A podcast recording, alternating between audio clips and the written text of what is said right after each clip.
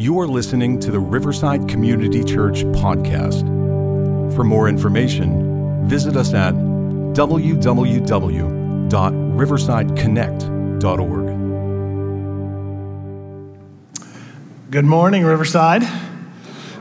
Awesome to be back with you. If you're a guest today, my name is David. I'm one of the pastors here. If you're newer to the church and I've not had the opportunity to meet you, would love to meet you afterwards. I'll be out in the lounge with other leaders and would love an opportunity to get to know you a little bit, answer any questions that you might have. I've been away for uh, two or three weeks here uh, on vacation and then uh, a couple weeks for vacation and then had uh, on the 30th of June had the privilege of being able to officiate our son's wedding.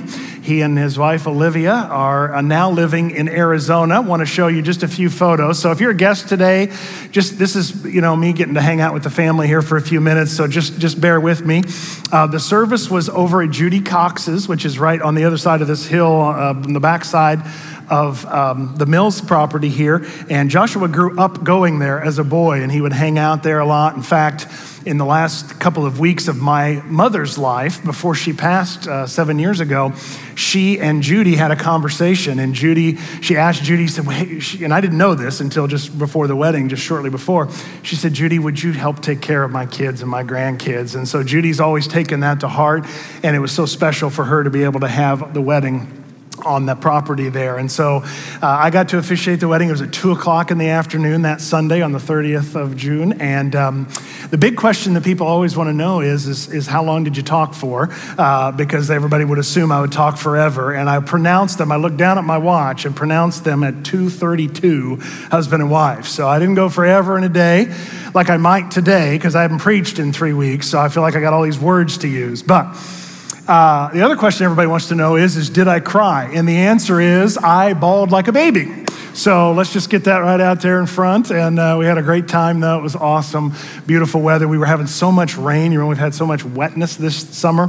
That day, it was a beautiful day. The rain stayed away, and we were so blessed for that. And uh, they're set up shop now. He's a worship pastor out in Chandler, Arizona, which is just outside of Phoenix. So they're all squared away there, and we miss them, but we're enjoying watching them be married and experiencing that together. So thanks for listening. Let's get into God's Word, all right?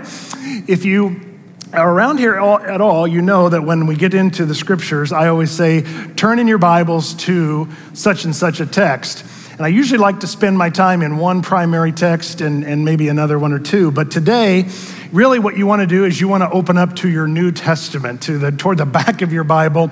We're going to be all over the place, but the River, the Riverside app notes will really help you today as we continue in part three of this series. So, for those of you that are new today, I want to kind of give you a little bit of context as to what we're doing. This month is a part of a larger theme.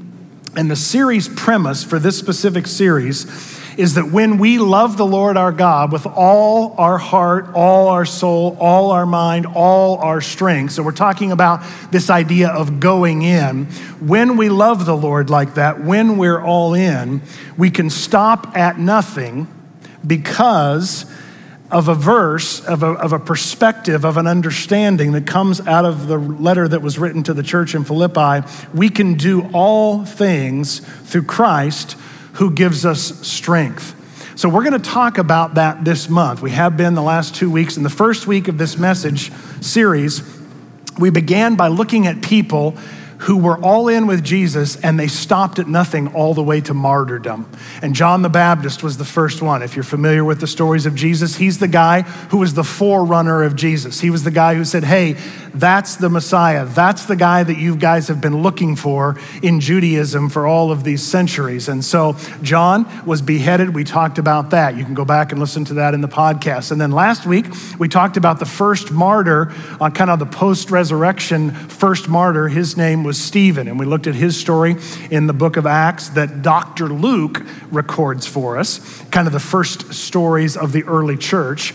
Today, we're going to look at the Apostle Paul, a man named Saul, but he became what we know today as the Apostle Paul. So if you're new to Scripture, maybe you're not yet a follower of Christ, you're going to hear Christians constantly refer to this guy named Paul. Paul this, Paul that. Paul went here, Paul went there. This is that guy. And when you leave today, you'll have a much better understanding of the life and actually the death of the Apostle Paul and how he became Paul. And we'll talk about that in just a moment. Next week, Pastor Bill will be here, our lead pastor. He'll be coming up from our Oakmont campus, and he's going to talk about the Apostle Peter. And as you heard earlier uh, from Tyler, we were supposed to have a missionary here, and we were going to have swapping weekends for that. So Bill and I are instead, instead are going to swap. So I'm going to preach this same message down there next week, and he's preaching about Peter today, and he'll come up here and share that message as we talk about these four different people John, Stephen, Paul, and Peter, who gave up their lives and they stopped at nothing. So, the big question in this message today I want to ask is, is I want to invite you to keep going.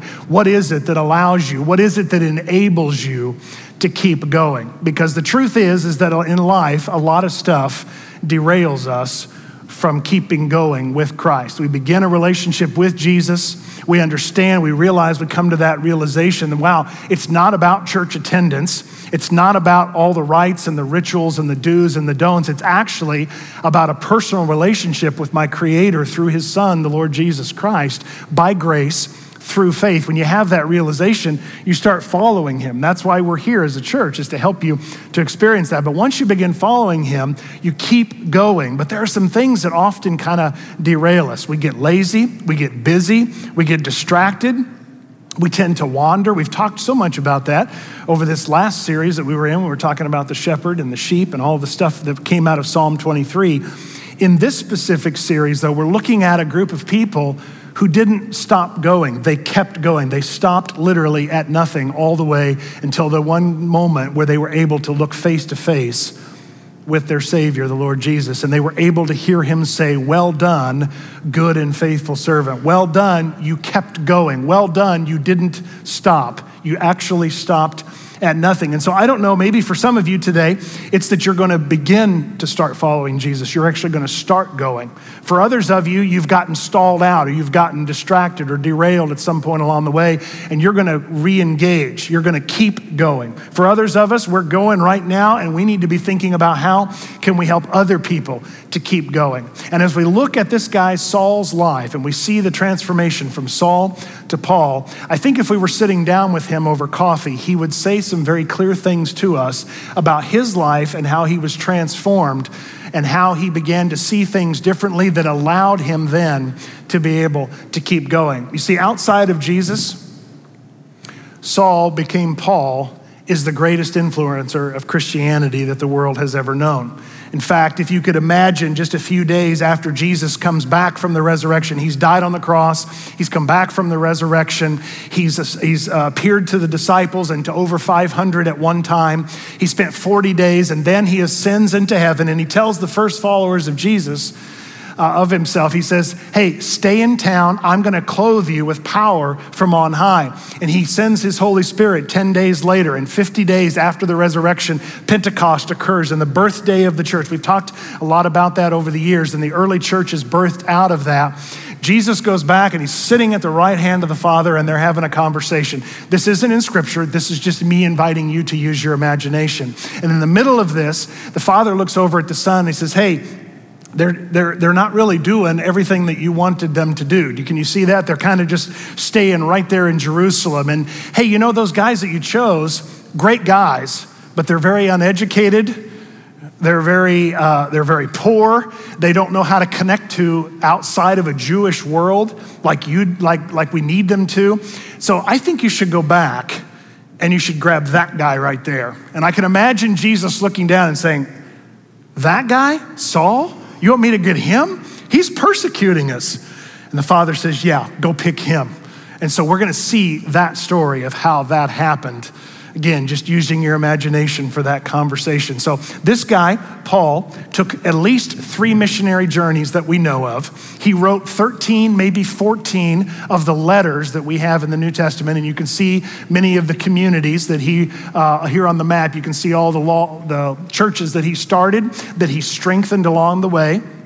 He was all about building up followers of Christ. And his primary purpose, in fact, you'll hear this from Bill next week, Peter's journey was about reaching Jewish people who were trying to be convinced that Jesus was the Messiah. Paul was focused on people like you and I, the Gentile world. He was sent to the Jews first, but then he eventually made the transition, focusing primarily on the Gentile world. And so many of those churches in Thessalonica and Colossae, in Philippi, and a lot of these communities that we're going to read him having inter- interaction with them today, we see that his story comes out of these relationships that he has with these churches all over the Mediterranean rim that he either started or he came in to strengthen. And he would set up leaders, he would establish leaders. He celebrated the priesthood of all believers, which is basically, it wasn't just the paid professionals that could use, be used by God anymore. It was everyone, all women, all men, young and old. And that was Paul's message that he would help people find Jesus and follow Jesus and use his story. Now, interestingly enough, and you'll see this again in the verses there. We're not going to take time to read every single verse that's in, in your notes today. We would be here for a long time, and I want to try to do my best to summarize what occurs. But I wanted you to be able to see the progression of how Saul became Paul, and eventually then the things that he would say to us about how he kept going and the transformations that occurred in him so that we can have the tools necessary in our lives to keep going and to stop at nothing. So Paul begins in Acts 22, and you'll see there in, in the verses that he was born as a Jewish man. He was born, he was born in the city of Tarsus of Cilicia.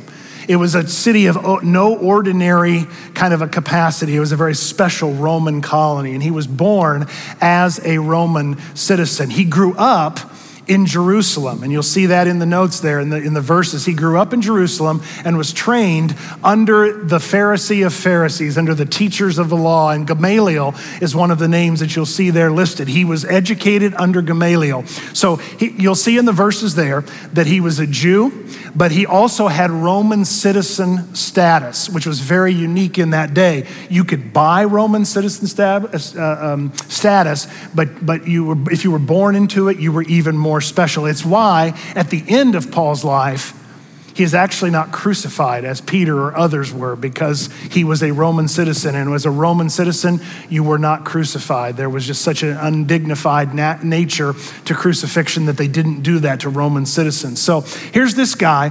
He's a Pharisee of Pharisees. He's from the tribe of Benjamin. He's zealous for the law. He's passionate about serving God and, and um, moving forward the agenda and the message of Judaism. You'll see he's from Tarsus, but he grew up in Jerusalem under this guy, Gamaliel. You'll also notice that he's from a family that was involved in the Pharisaical world. His father was a Pharisee. We know that he had a sister. He tells us that. We don't know what her name was. It was probably Paula, um, but I don't know what it was for sure. He was a tent maker uh, which meant that when he would go into a community and he would start a church or he would be strengthening a church, he was bivocational.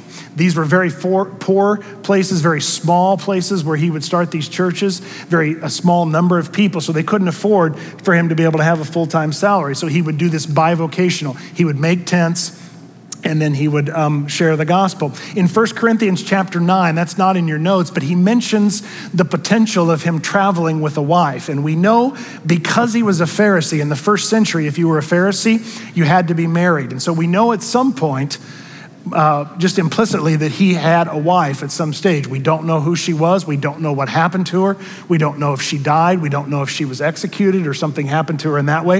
It's possible that she rejected him when he became a follower of Jesus and that she walked away. But she mentioned in, in 1 Corinthians, he mentions in his letter that Peter has a wife and that he could travel with a wife if he had one. So at some point along the way, he'd been married, but eventually finds himself single. It also says in Galatians 1, he says, I was advancing in Judaism beyond many Jews of my own age and was extremely zealous for the traditions of my fathers. Now, if Paul were sitting down with us over coffee this morning, I think that he would tell us that there, would, there came a moment, even though he had the pedigree, even though he'd been born at the right latitude and longitude for that culture in that day. He was a Pharisee of Pharisees. He was wealthy. He was powerful. He was influential. He knew the right people and he had all the prestige and he was respected in the community. Even though he had all of that, Paul would say, you know what? that was absolutely worth nothing to me when I realized what it truly means to follow Jesus. Up until that point, he would have said, I think to us today, I kept score. I kept score, but ultimately I could not follow Jesus where he would want me to if I kept keeping score. And so I eventually got rid of all of that. And the truth is, is that I think Paul would say to us today, hey, you know what? If you want to keep going with Jesus, if you want to keep moving forward in your faith journey, you're going to do that when you stop keeping score as well. Now, here's the thing if Paul were sitting down with us over coffee, not only would he be able to tell us all about his pedigree and his wealth and his status and his power and his influence and his status in the community, he would also be able to tell you, I'm a wretched man, I'm a murderer. I'm, there's an ugliness within me. So, no matter where you come from, for some of you, you might be here today and you're looking at everybody else who has their lives together. And maybe you get consumed with looking and comparing yourself to those on social media. But there's no win in comparison. And so I think Paul would say, you know what? I don't care if you're wealthy and awesome and all of life has been sugar coated and everything is great and easy and peachy keen. Stop comparing yourself to others because you'll fizzle out following Jesus when it gets hard if you compare yourself to those people. On the other hand, for some of you, you might be saying, I'm so bad, I'm so dark, I'm so sinful, I'm so far from God, I'm, there's, my life is such a mess. You've compared yourself to all the religious holy people and you're saying, you know what? I don't even want to try or I stopped trying to follow Jesus. I stalled out, or I'm afraid to begin because I can't be like them. Paul would say, you know what? Don't worry about them and don't worry about them. You follow Jesus and stop comparing yourself to everybody else. Here's how he put it when he wrote to the church in, Philipp, in Philippi. He says this I consider everything a loss. In other words, all of my pedigree, all of my power, all of my heritage, all of that I consider all of that a loss because of the surpassing worth of knowing Christ Jesus, my Lord. Not just knowing about Jesus, not just knowledge for the sake of knowledge, because knowledge will puff up in and of itself.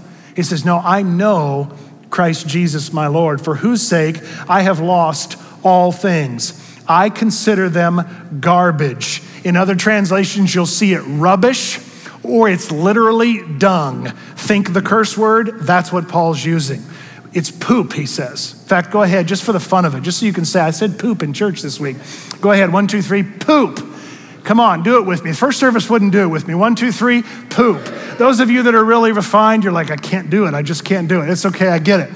I've been on vacation. I'm a little more free today, right? So he says, I consider it dung. I consider it rubbish. I consider it nothing. All of that stuff, all the stuff that I used to compare myself to everybody else, he says, I consider all of that rubbish compared to the surpassing greatness of knowing Christ Jesus, my Lord. That I may gain Christ and be found in him, not having a righteousness of my own that's what he'd been about his entire life. That comes from the law, but that which is through faith in Christ. The righteousness that comes from God on the basis of faith. He says, stop keeping score. Stop comparing yourself to those that are worse than you, those that are better than you. Focus on Jesus and Jesus alone. Run the race that He's given to you. Otherwise, you'll stall out and you won't keep going. Being religious did not shelter or shield Paul from being 100% wrong. He completely missed the Messiah. Now, the verse that we're about to read gives us some context. But what I want you to understand is the verses we're about to read, especially anything that comes from the book of Acts, is again written by the man that we know as Luke. He was a doctor in the first century who became a follower. He was a Greek man, part Greek, part Jewish man, and he came to faith in Christ and he traveled with Paul. So he's describing the events and he actually describes what a mess Paul was. It says here, in Acts chapter 7, verse 58, and you studied this last week, but I want to connect the dots. It says that they, the, those religious people, the Pharisees and the teachers of the law, they dragged Stephen out of the city and began to stone him. The witnesses laid their coats at the feet of a young man named, help me out, who? Come on, you're awake. With who? Saul. There you go. He approved of their killing him. On that great day, on that day, a great persecution broke out against the church in Jerusalem, and all except the apostles, those 11 men and Matthias, were scattered throughout Judea and Samaria. Saul began to destroy the church, going from house to house. He dragged off both men and women and put them in prison. So, again, this guy was in his zeal, in his passion, was completely misguided, headed in the wrong direction. But Jesus is going to get a hold of him. You'll see it here. I just I can't imagine. He's he's defending himself in Jerusalem. He's been arrested and he's recounting a conversation that he has with Jesus in a vision. Listen to what he describes of having to say to the creator and the savior of his soul. When the blood of Stephen was shed, I stood there. He's talking to Jesus. I stood there giving my approval and guarding the clothes of those who were killing him. Imagine the grief. Imagine the shame. Imagine the guilt that this guy could have carried around and surely did carry around for a season. He persecuted, you'll see him in Galatians. I persecuted the church and I tried to destroy it. In Acts 26, it says, I was convinced that I ought to do all that was possible to oppose the name of Jesus of Nazareth. This guy took the persecution to a whole new level. And on your darkest day, on your most difficult day, Paul would say, Hey, I get it, I understand it, but stop comparing yourself to others. And instead, let Jesus do for you what he did for me, Saul would say. He would tell you in a moment, he set my heart free. And I want to look at that as we look at this next text. In Acts chapter 9, it's actually the description of the moment that Saul became Paul and began to have his life changed. Look at it with me, if you would, in verse 1 of Acts 9. Saul was still breathing out murderous threats against the Lord's disciples. He went to the high priest and asked him for letters to the synagogues in Damascus, so if that he found any who belonged to the way. The way is the nickname that they gave the Christians in the early part of Christianity's history because of Jesus saying, I am the way, the truth, and the life. So you're looking for people, whether, whether men or women, from the way, that he might take them as prisoners to Jerusalem. As he neared Damascus on his journey, and in, in Acts 26, he tells us it happens at noon. I love the detail that the scriptures teach us. It happens at noon. Suddenly, a light that was brighter than the sun from heaven flashed around him. He fell to the ground and heard a voice say to him, and this is now the Father has sent Jesus. Jesus is now coming down, and he's interrupting Saul's life. He says, Saul, Saul, why do you persecute me? Who are you, Lord? Saul asked. I am Jesus, whom you are persecuting, he said. Now get up and go into the city, and you will be told what you must do.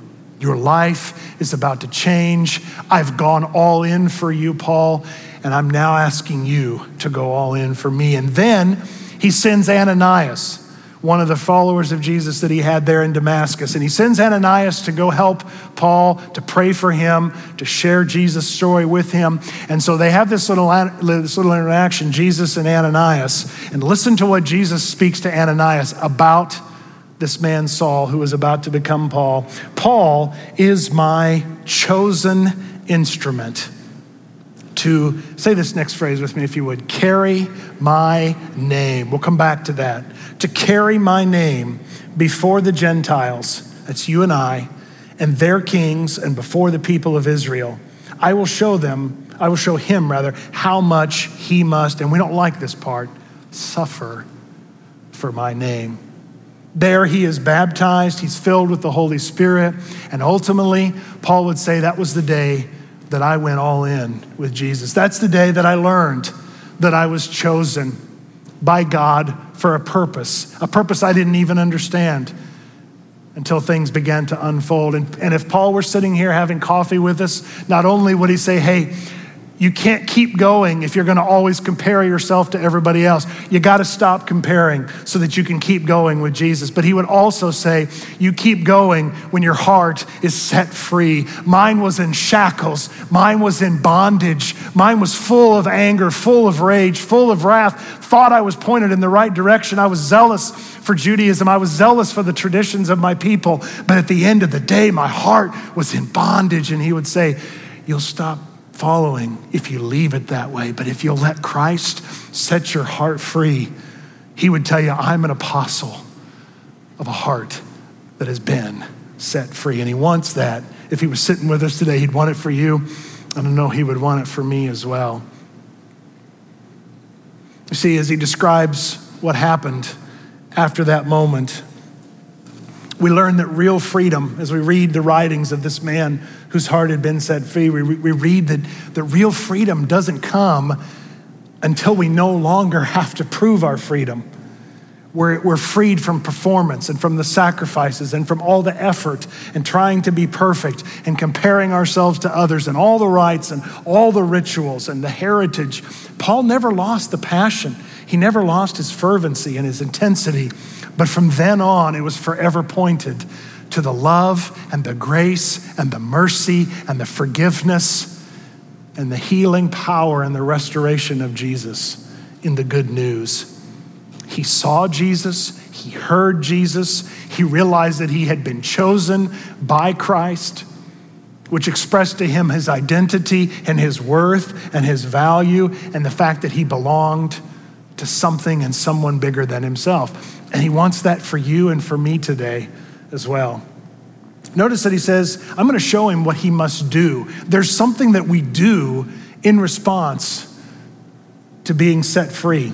We spend our lives pursuing God's justice in this world. We invest in others and we invite them into a relationship. We invest in others. That's what he would do. He would go to Ephesus and he would invest and then he would invite people. He would go to Colossae and he would invest and then he would invite.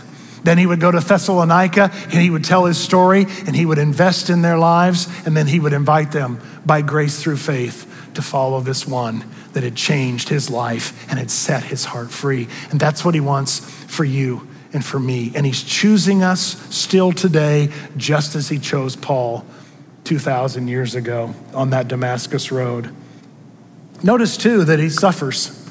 If you read the writings of Paul, you'll see that he suffered imprisonment, torture, beatings. He was stoned and not, he was literally stoned. He experienced heartache and pain and loss and fear and doubt. And he had that weight of all the churches on him, the weight of leadership. But he was willing to suffer, but he, because he was crystal clear who he was suffering for and why he was suffering. In fact, notice what he says to Timothy, one of his young followers that, was, that he was training up in ministry. Notice what he writes here I thank Christ Jesus our Lord, who has given me strength, that he considered me faithful, appointing me to his service. Notice that it's always Jesus doing the initiating. Even though I was once a blasphemer, and a persecutor and a violent man. I was shown, and here, listen to the heart that has been set free. Listen to it. He's not carrying around the guilt and the shame and the anguish of all of his mistakes, all of his failures, all of the murderous events that he'd been a part of, all of that past, all that baggage. Listen to the heart set free. I was shown mercy because I acted in ignorance and unbelief unbelief, the grace of our Lord was poured out on me abundantly, along with the faith and love that are in Christ Jesus. Here's a trustworthy saying, Paul says, that deserves full acceptance. Christ Jesus came into the world to save sinners, and Paul says, of whom I am the worst. It doesn't get any worse than me, Paul would say. But for that very reason, I was shown mercy so that in me, the worst of sinners, Christ Jesus might display. And you may need to hear this today the unlimited patience that he has for us. As an example for those who would believe on him and receive eternal life.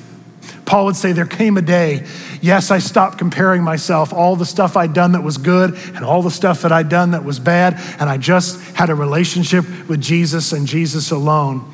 I stopped comparing myself to everybody else. He set my heart free. And because of that, I was able to believe and receive. And He would invite every person in this room, if He were sitting to have coffee with us, believe and receive. Believe in Him and His resurrection and receive the gift of eternal life by grace through faith.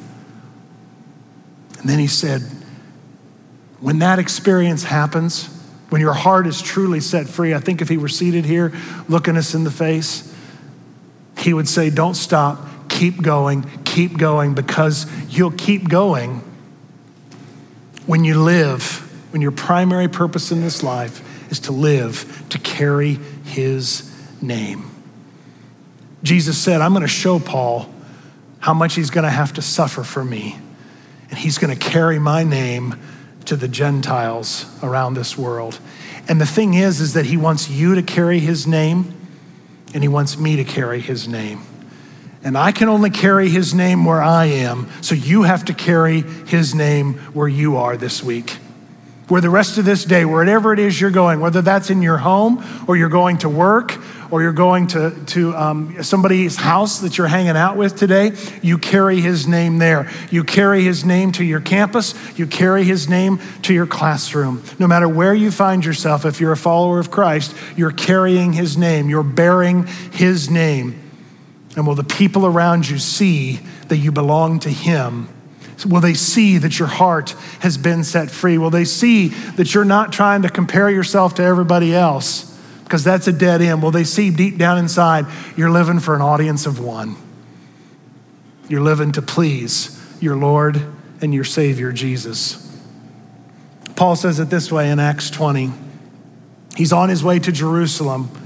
He's about to live the rest of his life, for the most part, under house arrest and eventual execution. But on the way there, he meets with the Ephesian leaders, with the church that had, he had formed and that he had helped to grow in Ephesus. He says this to them I consider my life worth nothing to me. My only aim is to finish the race and complete the task the Lord Jesus has given me the task of testifying to the good news of God's grace. God did not waste any part of Paul's life his background, his training, his citizenship, his mind, or even his weakness. And the question I want to ask you to, today as we get ready to wrap this up is Are you willing to let him do the same thing in your life, with your life? You'll never know all that he can do with you and in you and through you until you give him all that you are, all that you have. You're good, you're bad, and you're ugly. Paul says it this way in Acts chapter 20 when he talks about what it's like to give everything to Jesus. He says, I serve the Lord with great humility, which is actually kind of funny. If you have to write down, you're doing it with great humility. I don't know exactly what that says, but that was really funny when I read that. I serve the Lord with great humility and with tears. And in the midst of severe testing, I have not hesitated to preach anything that would be helpful to you, but have taught you publicly and from house to house. I have declared to both Jews and Greeks, in other words, those who are familiar with Judaism, those who are outside of Judaism, that they, may, they must turn to God in repentance and have faith in our Lord Jesus. If you were to sum up all that Paul wrote in those 13 to 14 letters that he wrote, that he believed about himself, was that all have sinned but there is grace and mercy and forgiveness found in what Christ did. Christ crucified, Christ dead, Christ buried, and Christ raised to new life. And that you can have life in His Spirit and that there is eternal life beyond the grave. So, what will it take for you to keep going? I can't answer that for you. But I want to encourage you that Paul would say, stop comparing, run your own race. Don't lean on your heritage and all the stuff in the past. those are worth a whole lot of nothing at the end of the day. It's Jesus. All the stuff that you've done wrong, don't let that keep you from following Christ now. Don't let your baggage, your mistakes, your pain, and your failures derail you. Keep going. Let your heart be set free. At the end of the day, trust in Him, trust in His forgiveness, repent of your sin, turn to Him, acknowledge your guilt, acknowledge your mistakes, embrace your faith, put your faith in the one who's resurrected. And then carry His name wherever you find yourself. Paul, in the last hours, days of his life, wrote these words to Timothy I'm already being poured out like a drink offering, and the time for my departure is near. He says, I have fought the good fight, I have finished the race, I have kept the faith. Now there's in store for me the crown of righteousness, which the Lord, the righteous judge, will award to me on that day, and not just to him. He says, and not only to me, but also to all who have longed for his appearing. For some of it's it's not what it is that's going to cause us to keep going. Maybe for some of us, it's what we're going to do to start going with Jesus, to begin following him, to put our trust and our weight upon him and what he did for us. Paul found that it was worth it. And at the end of his life, listen to the words that we have recorded in a very old resource. It's called Foxe's Book of Martyrs, and it describes the men and women through the centuries who have been martyred. And here we find Paul was most likely martyred in about AD 67. It says that Paul the apostle, who was before called Saul, after his great travail and unspeakable labors in promoting the gospel of Christ, suffered also in this first persecution under Nero. Nero was the supreme leader of all that was happening in Rome. He was God in Rome. And he sent a persecution over Christianity that had not yet been seen, so brutal, so awful. It says that Abdias declareth that under his execution, Nero sent two of his esquires, Phrygia, Parthenius, to bring him word of his death. And those two esquires come to Paul instructing who was instructing the people at the time, desiring him to pray for them that they might believe. Because you see, when you stop at nothing, when you're all in, people take notice of it even in death. Even in death, there is a difference of how a follower of Jesus goes from this life because they have a confident assurance. And these men who were sent to verify that Paul would be executed, at the end of it, they believed. And he told them that they, uh, shortly after, they should believe and be baptized at Paul's sepulchre. This done, the soldiers came and led him out of the city to the place of execution, where he, after his prayers made, gave neck, gave his neck to the sword. Paul stopped at nothing. He kept going. And yes, he made mistakes along the way. And yes, not everything was awesome in Paul's life every day of his life. But he was able to look his Savior in the eyes. And he was able to hear the words, Well done, good and faithful servant. And because of that, I think we have recorded for us the theme verse for this month. It was written to that church in Philippi I can do all things because of Christ who gives me strength. I'll keep going. I won't compare myself to everybody else. I'll let Jesus set my heart free and I'll carry his name. And at the end of life, it'll be life eternal, life abundant, life full and satisfying. That's my prayer for us as we leave today. So would you bow your hearts and let me let me pray for you. For those of you who are saying today, David, it's my day to start going with Jesus. I want to pray for you. For those of you that have stalled out, you were going strong, but maybe it's been weeks, months, maybe even years since you've cracked open a Bible. It's the word that gives you life, it's the word that helps you to keep going. You can't keep going forever just coming to church on a Sunday morning. You've got to feed yourself. You got to get into His Word. You got to allow His Spirit to fill you daily. Maybe that's you today. You're stalled out and it's time to re engage. It's time to allow and invite the Holy Spirit to fill you to overflowing. Others of you, you, you kind of carry his name, but he's in the back pocket and you're hoping maybe nobody will notice that you're a follower. Can I invite you today to allow the Spirit to fill you to overflowing to where everyone that comes in contact with you, by the way that you love, by the way that you treat others, the value that you show them, the grace that you extend to them, the unashamed way that you bear his name. Would you just get it out there and let people see, not aggressively, not condemning, not harsh, but gently and with respect, be ready to give an answer for the hope that you have in Christ. Carry his name. Jesus, thank you. Thank you for leaving these principles recorded for us.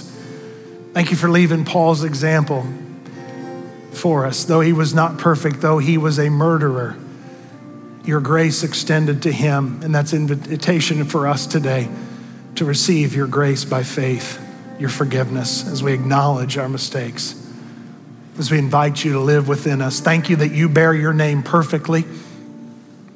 Thank you that you've never stopped pursuing, you always pursue us.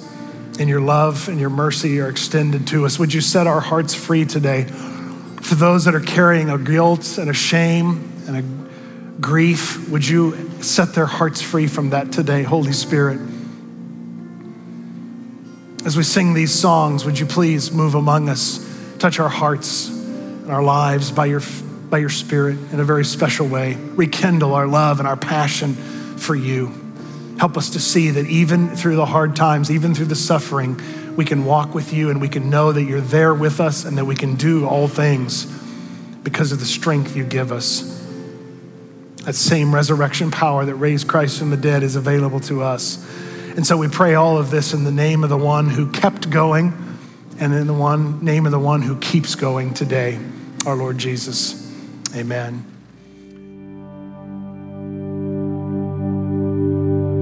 Thank you for listening to the Riverside Community Church podcast.